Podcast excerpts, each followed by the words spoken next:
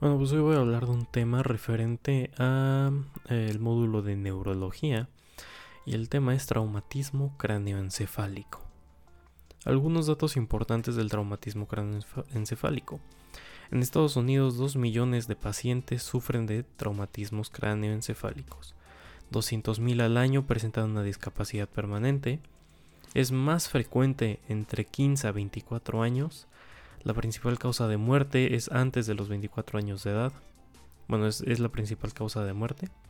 Las principales causas son accidentes automovilísticos, violencia personal, o sea, armas de fuego, y accidentes laborales. Los elementos característicos o primarios van a ser tipo del traumatismo, intensidad del traumatismo, lugar y dirección de las fuerzas aplicadas, y el tipo de traumatismo puede ser agudo, obtuso o de compresión. El agudo puede ser por arma blanca o alguna superficie aguda. El obtuso es por aceleración y por desaceleración. Y por último tenemos el que es de compresión. La clasificación de las lesiones. Pueden ser fracturas, conmoción, contusión, laceración, hematomas. La fisiopatología del traumatismo craneoencefálico. Regulación del flujo sanguíneo.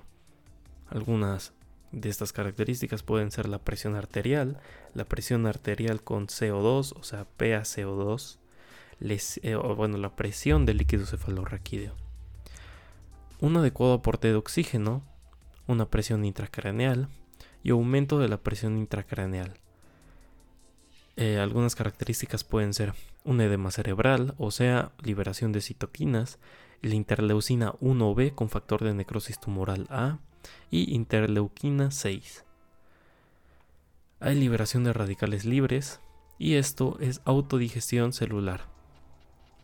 El edema cerebral. Algunas características son toxicidad por NMDA y radicales libres, así como puede ser citotóxico, vasogénico o intersticial. La clasificación de las lesiones pueden ser cutáneas y subcutáneas, óseas y durales, subdurales, subaracnoideas, corticos subcorticales y de sustancia blanca.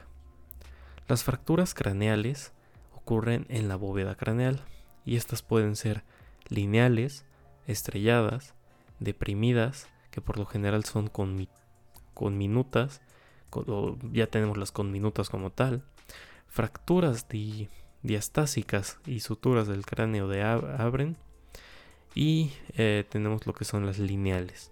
Esto ocurre en el 80% de las fracturas. En la región temporoparietal, tomografía y RX de cráneo son los principales eh, métodos y requieren tratamiento.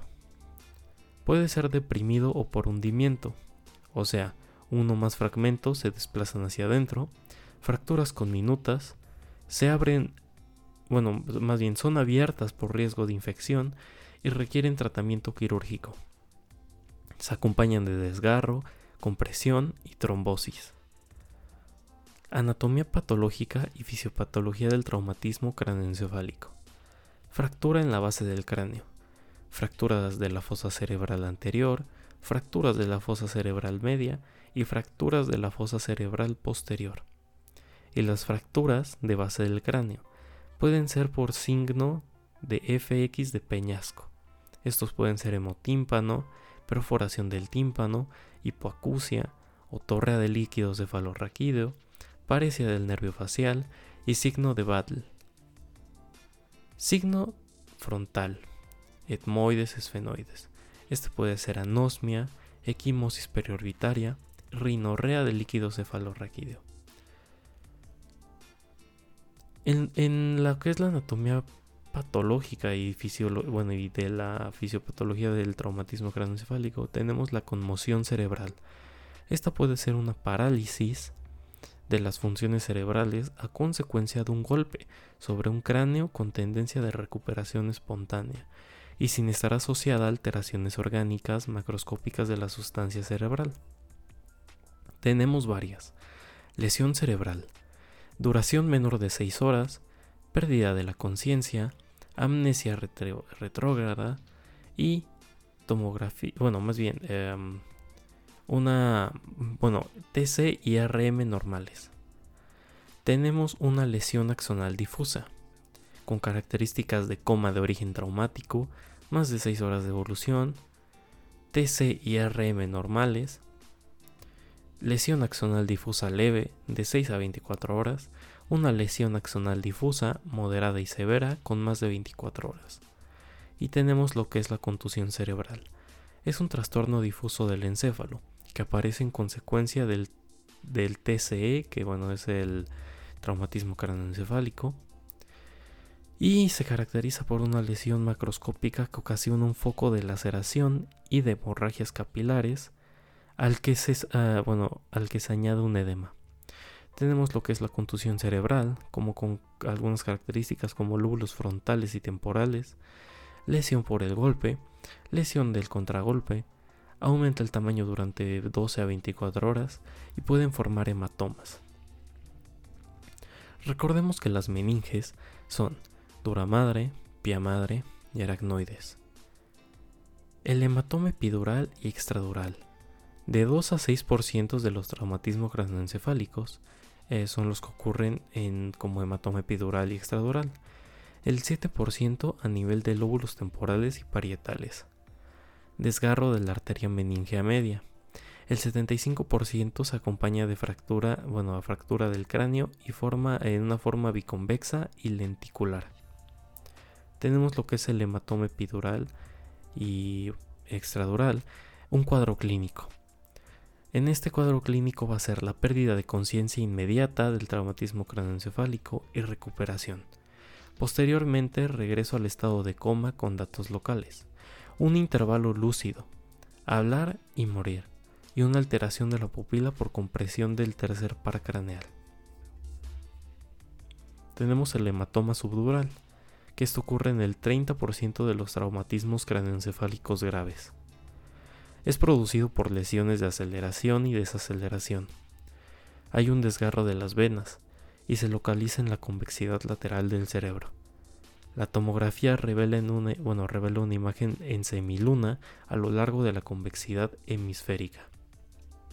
Tenemos lo que es la hemorragia subaracnoidea, que como características es la extravasación al espacio subaracnoideo, focal o difusa, signos meningeos. Y tenemos lo que es el diagnóstico, Vamos a tener la historia clínica, que se necesitan testigos oculares, circunstancias del accidente y estado clínico antes y después del accidente, la exploración física y la imagenología. Necesitamos una radiografía de cráneo, una radiografía cervical, cervical y una tomografía. Vamos a, medir esto mediante una escama de coma de Glasgow, que esto es de 3 a 15 puntos. El traumatismo leve. La exploración física normal en la ausencia de conmoción nos va a dar una escala de Glasgow de 14 a 15.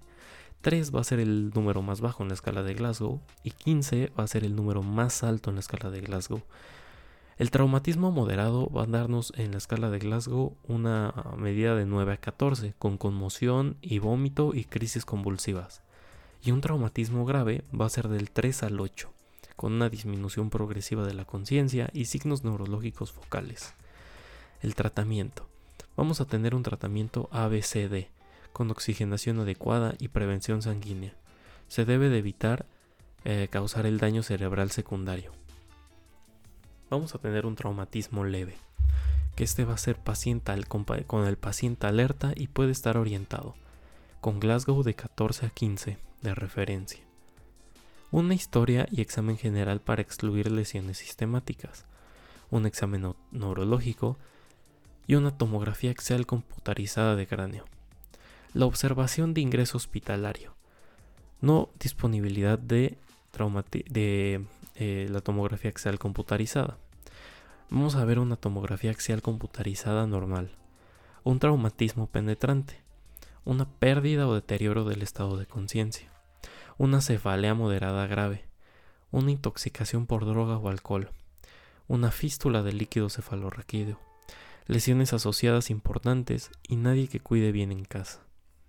El egreso del hospital va a ser ausencia de criterios de ingreso, informar la necesidad de progresar si se presentan problemas posteriores y proporcionar una hoja de precauciones. Programar una consulta de seguimiento usualmente dentro del lapso de una semana. Vamos a tener lo que es la hoja de instrucciones para el cuidado del egreso. Va a ser somnolencia, bueno, como características la somnolencia o dificultad cada vez mayor para despertar al paciente. Despierta al paciente cada dos horas durante el sueño. Náusea, vómito. Convulsiones o eventos que lo parezcan salida de líquidos eh, sanguinolento o acuoso por nariz u oído, dolor de cabeza intenso, confusión continua, eh, bueno, confusión o conducta extraña, una pupila, o sea, parte negra del ojo, más grande que la otra, movimientos raros de los ojos, visión o eh, bueno, visión doble u otras alteraciones visuales, y el pulso va a ser demasiado lento o muy rápido, o cambios en la forma de respirar. Vamos a tener un traumatismo moderado. El paciente puede estar confuso somnolento, pero aún es capaz de obedecer órdenes sencillas. Esto nos va a dar una escala de Glasgow de 9 a 13. Un examen inicial, igual que el TCE leve, se debe realizar un ataque eh, de ingreso para observación. Después del ingreso, vamos a hacer una valoración neurológica frecuente del TAC. Eh, esto va a ser de control al paciente si se deteriora y debe de ser de preferencia en el egreso. Si el paciente mejora, esto es el 90%, ingréselo eh, cuando lo considere conveniente y debe de haber un control en consultorio. Y si el paciente se deteriora, que esto ocurre en un 10%, el paciente deja de obedecer órdenes sencillas. Bueno, esto es una característica, se debe de repetir el TAC de cráneo y manéjese con el protocolo de TCE grave. Traumatismo grave. El paciente es incapaz de obedecer órdenes sencillas debido a su déficit de conciencia. Esto va a ser una escala de Glasgow del 3 al 8. La evaluación y manejo del traumatismo grave va a ser ABCDE con una evaluación primaria y una evaluación secundaria con antecedentes. La valoración neurológica debe ser con Glasgow oculocefálicos y oculovestibulares. Los agentes terapéuticos van a ser el manitol, la hiperventilación, los anticonvulsivantes y la TAC de cráneo. El tratamiento. Vamos a tener de tratamiento líquidos parenterales, como soluciones hipotónicas, o sea, solución salina o ringer lactado. Una hiperventilación, que se va a ser con PCO2 de 25 a 30 milímetros de mercurio el manitol, un gramo por kilogramo en bolo. La fluorosemida va a ser 0.3 a 0.5 eh, miligramos por kilogramo. Esteroides, como la dexametasona, y anticonvulsivantes como DFH. Las medidas de urgencia van a ser 1. Elevar la cabecera de la cama de 15 a 30. 2 suero fisiológico del 0.9% para evitar líquidos hipotónicos. 3. Intubar e hiperventilar con PCO2 de 28 a 32. 4. Manitol al 20%, de 1 a 1.5 gramos kilogramo en infusión rápida. Y 5. Sonda urinaria. Vamos a tener una vigilancia estrecha de el estado de conciencia, signos vitales, patrón respiratorio, pupilas y reflejos, y complicaciones que pueden ser tempranas o tardías. Las tempranas nos van a mostrar cefalea, pérdida del estado de alerta, la eh, paresia, lesión de pares craneales, cambios de personalidad y crisis convulsivas. Y las tardías va a ser epilepsia, síndrome postconmocional, fístula vascular, psicosis traumática, neurosis, tremor postraumático, y lesión de nervios craneales, así como demencia postraumática y fístula de líquido cefalorraquídeo. Y bueno, esto sería todo del traumatismo cráneoencefálico.